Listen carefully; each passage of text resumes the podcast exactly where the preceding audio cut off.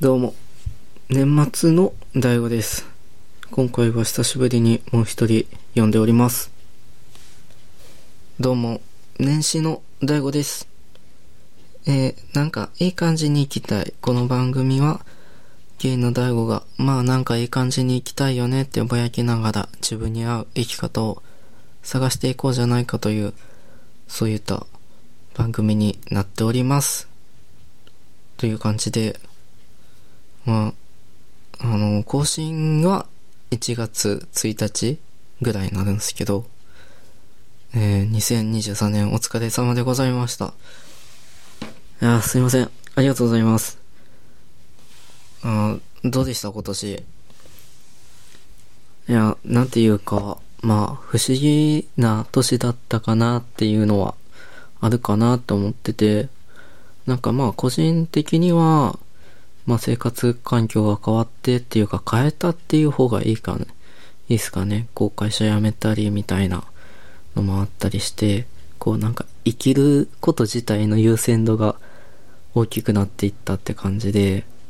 なんか結構そのお金入ってくるお金とか収入とかは変わってるんで、まあそもそもなんか生きてること自体、生活できてること自体ちょっと奇跡じゃないかと思ってしまうっていう感じの、そんな感覚です。っていう感じで、ちょっと、まあ年始の大悟はどういう感じなんですか？いや、まあ、年始の大悟的には、なんか、まあそんなに感覚ないかなっていうのは、今の段階はもうそれでいっぱいかなって感じで、なんか、こう、変わったみたいなのはまだ体感してないっすね。なんか多分、ツイッターとかテレビとかで実感していくのかなーっていう感じなんですけど、どうないかねって感じで。まあ、せやね、その、なんか、こっちもね、こう、じゃ、2023年が終わる感覚が全然ないんで、そう、なんか選手も話しとったけど、もう少し2023年でいいかなっていう感じでめちゃくちゃ思ってます。ちょっと延長お願いしていきたいみたいなとこあるんですけど、あのね、それはめちゃくちゃわかる。そう。なんかこう、ここね、1、2年は、まあね、なんか、いわゆるコロナとかがさ、まあ緩くなったとはいえど、ね、できてなかったことが1、2年、ここ1、年ね、多かったと思うし、ね、あ、そうそうそうそう。じゃあ、その、ちょっと年末の大悟のできなかったことをちょっとお話ししてもろって、ね、あ、じゃあちょっと喋らせてもらうんすけど、あの、この回撮るときに、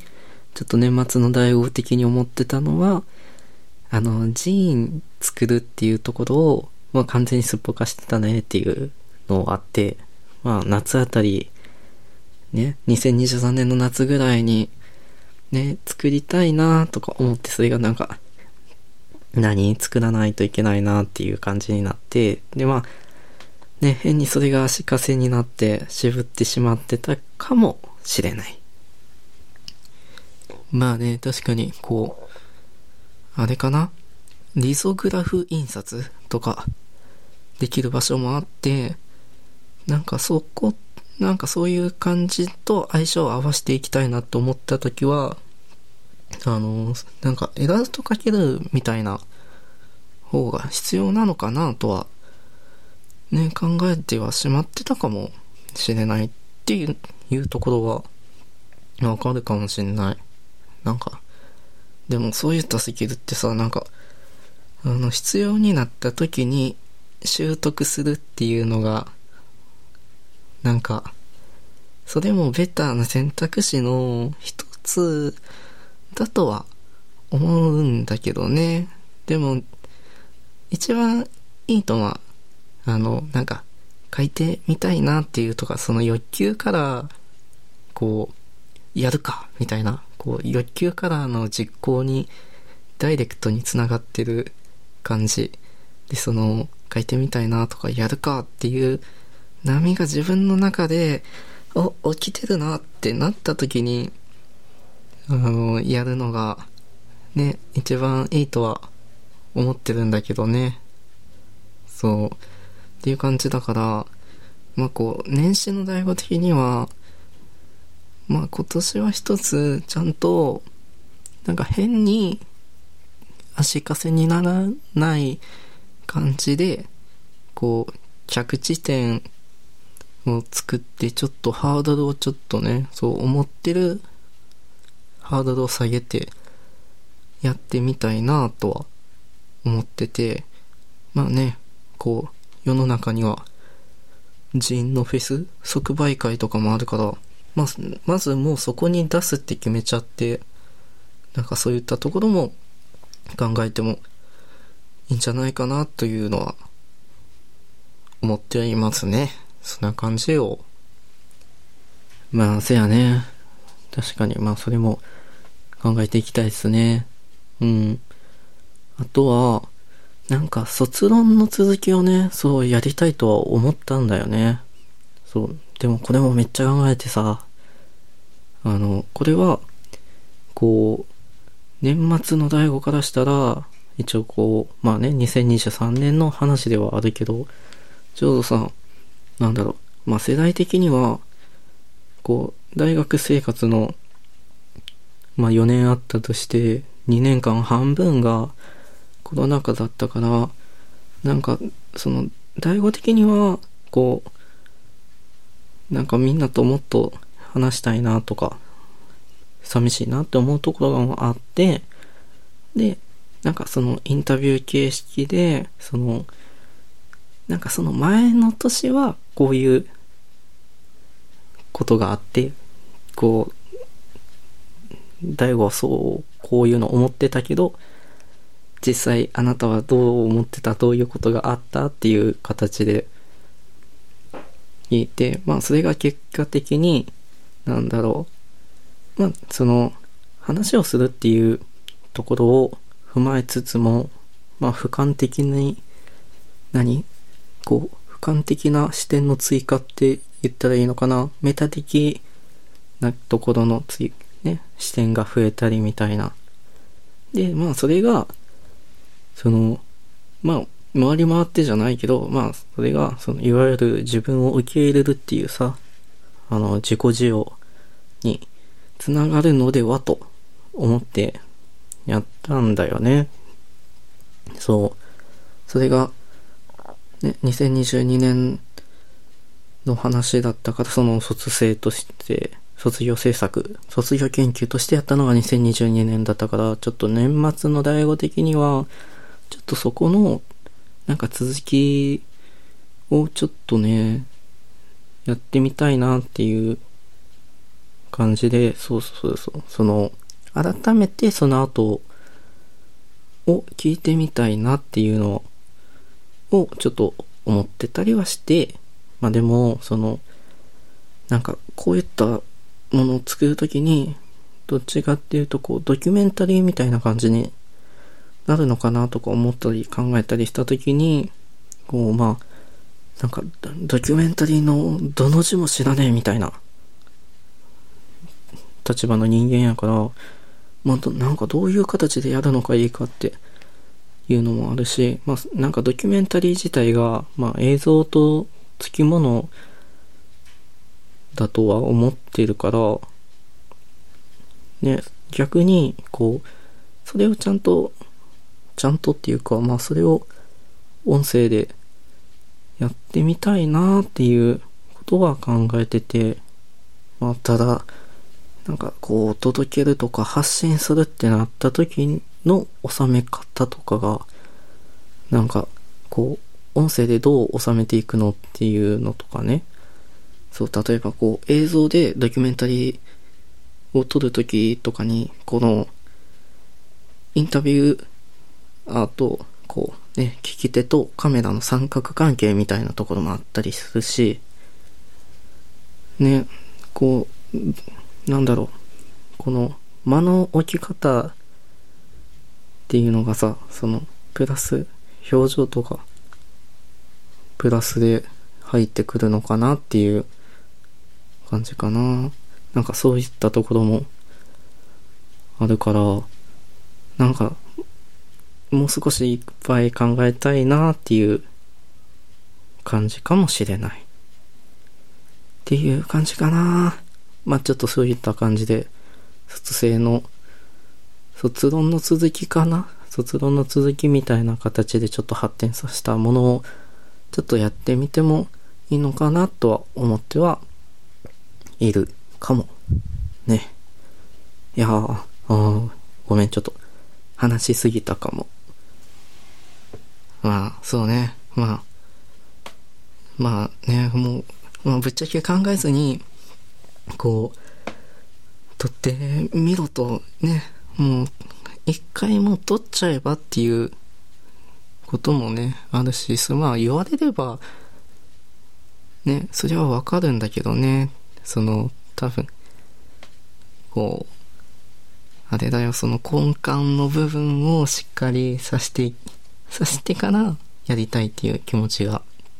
あるよね。っていう感じでで、まあちょっと、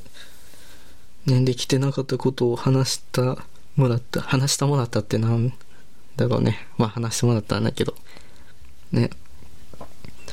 ねここからは、ちょっとね、2024年の近いうちに、ね、年始がね、終わらないうちにちょっと、振り返り会みたいなことをやってもいいかなと、まあ、いわゆる卒論をいつまで引っ張るかもあるし、ね、そのさ、今、さっき話してくれたさ、こう、ね、その続けていきたいっていうところを、そう、なんだろう、こう、いつまで引っ張るかっていうのもあるけど、こう、動かすなら、動かせるよねっていうタイミングだとは思ってるからね。ちょっと、まあちょっと本当に考えてみてもいいかもしれない。まあさ、ね、そこに関してはいろいろあると思うけど。はい。はい。そんな感じで。あと、ところで、あとはちょっと話は変わるけど、やれてないことに関しては、あれかな。アイドル関連のトピックス系とかは全然やれなかったっすね。まあ、そうっすね。その、なんか今年もそのアイドル関係のことはいろいろあったし、なんかこう、期間をどこまでにするかも迷ったし、まあ言うて話してもただのオタクのたわごとだしっていうのもがあるなっていうのも気持ちではある。ね。そう、まあ、そういった部分でね、こう、なんかさ、まあ、なんか、何？その、こう、ね、前回の更新した回とかでも多少は言ってる気がするけど、こう、要素とか個性とか肩書きみたいなのがあって、で、その先に興味を持っ何？それ、そこに前提として興味があって、その奥にあるって興味を持ってもらえる話かもしれない。そこのラインみたいな。なんだろうね。こう、まあ、こういう人ですっていうのがあって、そこに引っかかって、あ、じゃあさらに実はアイドル好きなんですっていう話で、あ、なんだ、この、これを好きな人はこの、あ、でも好きなんや、みたいな感じで聞いてもらえる話みたいな位置づけかもしれない。その、まあまあまあ。まあでも、まあせっかくなんでちょっと、じゃあ、ちょっとね、年末のハロプロトピックスとアイドルトピックスをちょっとだけ、ちょっとね、ハロプロは規模が固まってるんで、小分けにしてます。まあ楽曲大賞と同じ形を踏襲してるよね。はい。まあ、ちょっとだけ喋ってておきましょう。はい。あ、じゃあせっかくなんで、ちょ、えっとね、まあ、ハロプロ、ハロープロジェクトトピックス。えー、えー、年末第5的には、福村瑞希、モーニング娘。の、福村瑞希の卒業からの卒業ロスこれは結構来てます。こう、正直、あの、11月に、こう、福村瑞希っていうメンバーが卒業して、それの卒業コンサートもあって、その後も、モーニング娘。の活動は続いてるんすけど、こう、まだロスが続いてる。やっぱり大きかった。っていうのはありつつ、つ、あれかな。あ、そう、その、ハロプロのトピックスの時点だと、えっ、と、まあ、同世代がグループの中心とか、その上の立場になってくる感じかな。ちょっとそこが、ちょっと個人的には、密かに影響を受けてるかも。それこそ、えーアンジュルムだと、上国領萌っていうね、メンバーがいるんだけど、その子がリーダーになったりとか、まあそれで言うと、同じ、アンジュの、あの、川ムーこと、川村彩乃とかがね、こうサブリーダー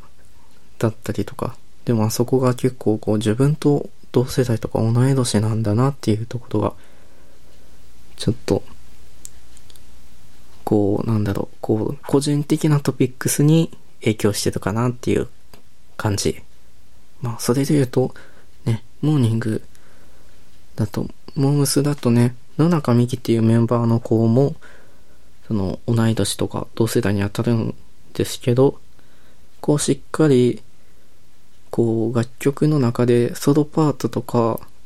そういうのも、しっかり、なんだろう、掴み取ってるっていうか、こう、選ばれてるっていうのとか、そういうのが、ところを気にしたり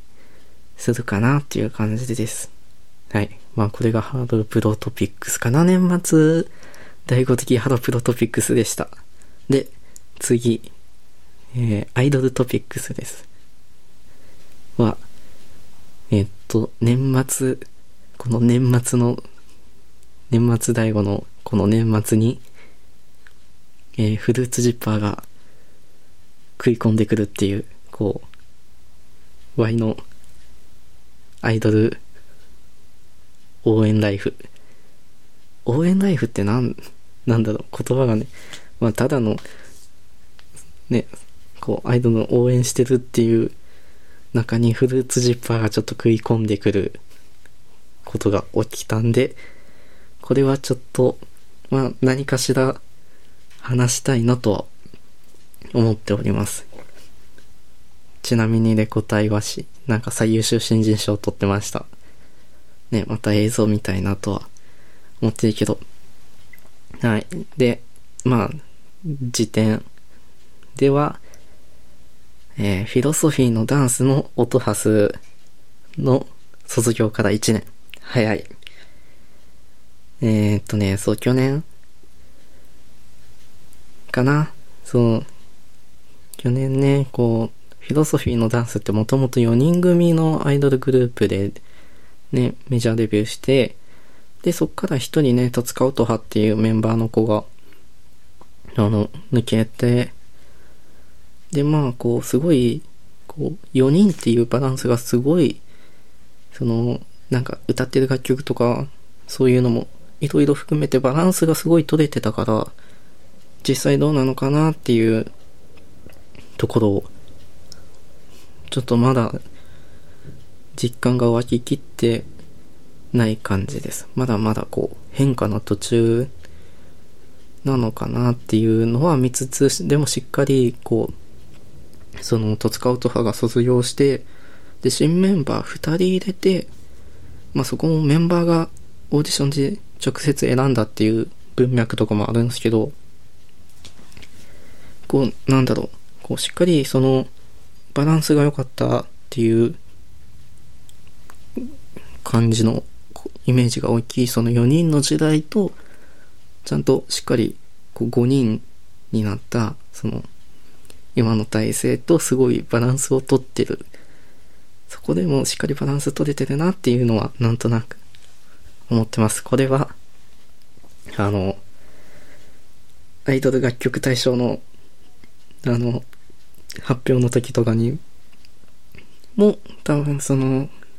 ね、イベントの話の中で多分、多少その話も出てたかなっていう感じです。かな？そんな感じさ。またこれもちょっと喋りすぎちゃったかも。まあ、そうね。まあでもそんな感じかな。多分。あの、本当はね、多分もっといっぱい話したいっていう気持ちは多分年末の大悟的にもあるんだと思うん。だけど、まあね、時間かかっちゃうんで、ちょっとぼちぼち。あ、うん、せやな。まあ、こう、またどっかでできるかなちょっと、まあ何かしらね、アイドルの話とかも何かしらの形でやりたいなとは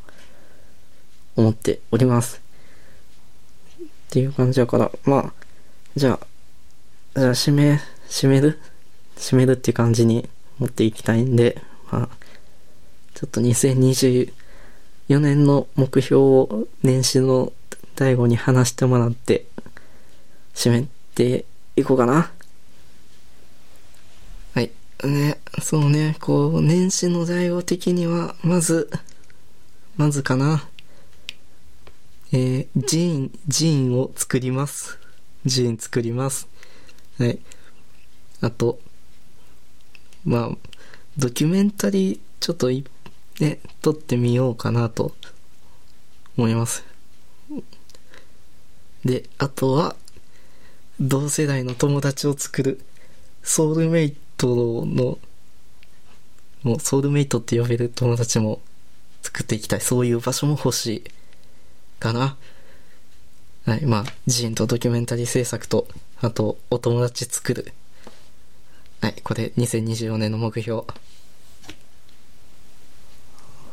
ね、せやね、そう。ね、そう、まあ、ジンとドキュメンタリーのことを話したんで、あとは、